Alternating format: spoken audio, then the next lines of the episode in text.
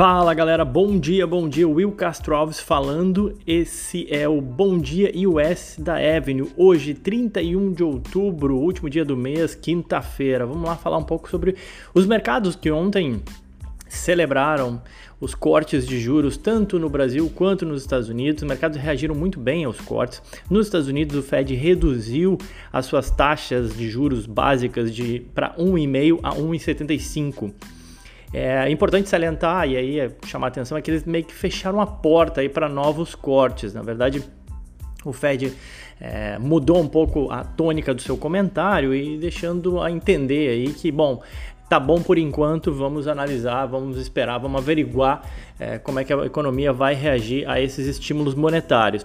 Ainda assim, houve o corte, como a grande maioria do mercado apostava, 94% apostava em corte.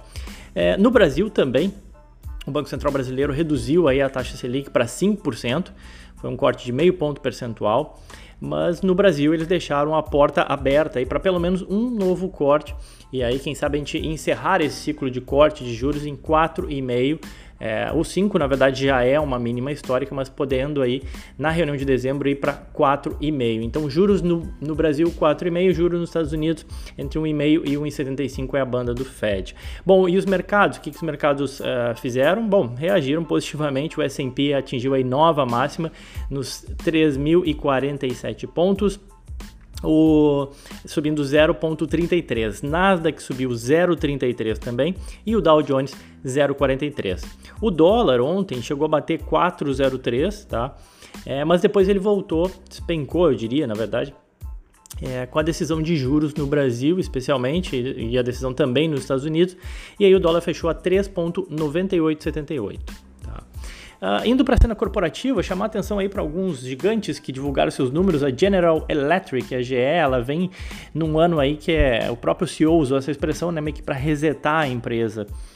É, surpreendeu o mercado, um plano de turnaround que tá, parece começar a surtir efeito uh, da General Electric lucro batendo estimativas e a ação subiu nada mais nada menos que 11% ontem. Eles ainda falaram que esperam ter um fluxo de caixa positivo em 2020, depois de é, acumularem algumas perdas, em especial na, na, no fluxo de caixa realmente uma mudança no perfil da empresa com aumento de receitas de produtos voltados ao segmento de energias renováveis e redução do segmento de motores elétricos, por exemplo. Então, enfim, a, a GE vem passando por uma reestruturação e a ação acumula uma alta aí de 26% no ano. Ontem ajudou bastante o dia também, né?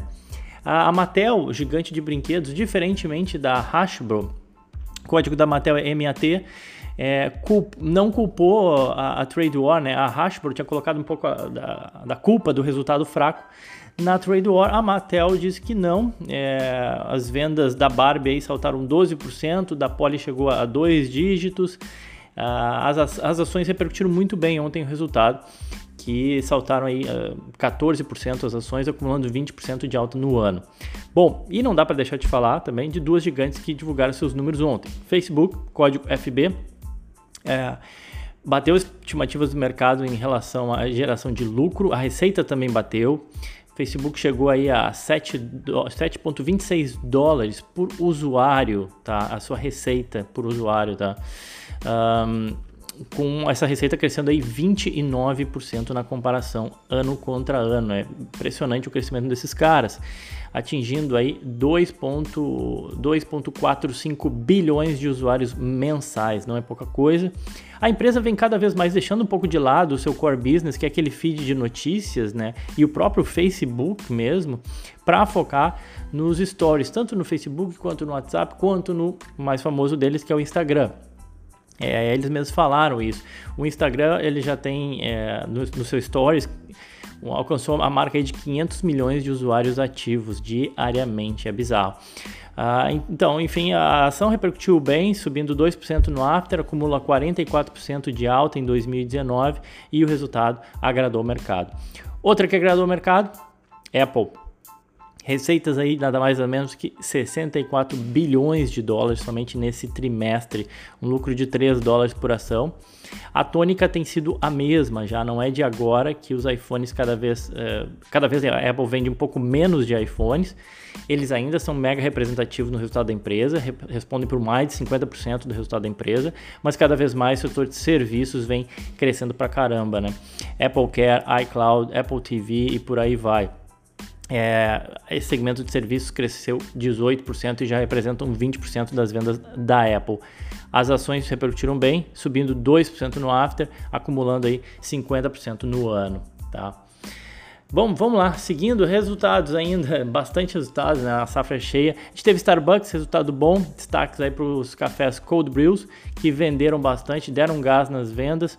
As ações subiam 2% no after, acumulam 30% no ano. Números bons também do Starbucks.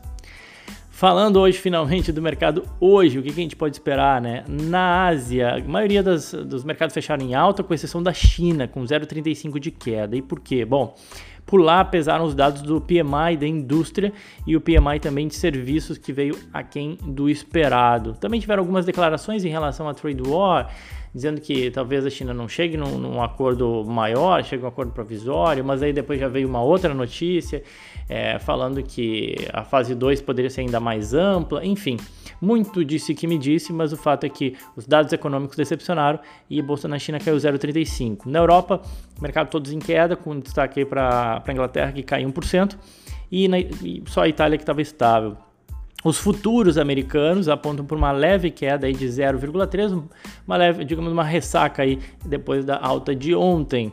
Uh, que mais? E hoje, em termos de agenda, a gente já teve alguns dados interessantes aí da Europa. O PIB europeu surpreendeu, veio acima do esperado, subindo 0,2.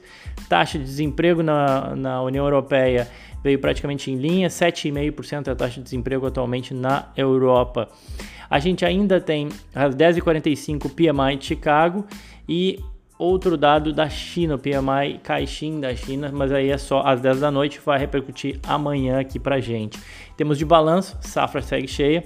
A gente tem a gigante aí, o reach gigante das antenas, né? A American Tower, AMT é o código, 96 bi de valor de mercado divulgando hoje. A gente tem a a East dona da, das marcas de maquiagem, a MAC, a Clinique, a Aramis, alguns perfumes como Michael Kors e por aí vai. Código é EL, divulga hoje o seu resultado. Kraft Heinz também divulga hoje, KHC é o código, Mercado Livre, código é MELI, também divulga hoje e mais um montão de empresas, tá bom? Era isso então, pessoal. Desejo a todos aí uma ótima quinta-feira, excelente negócio, aquele abraço.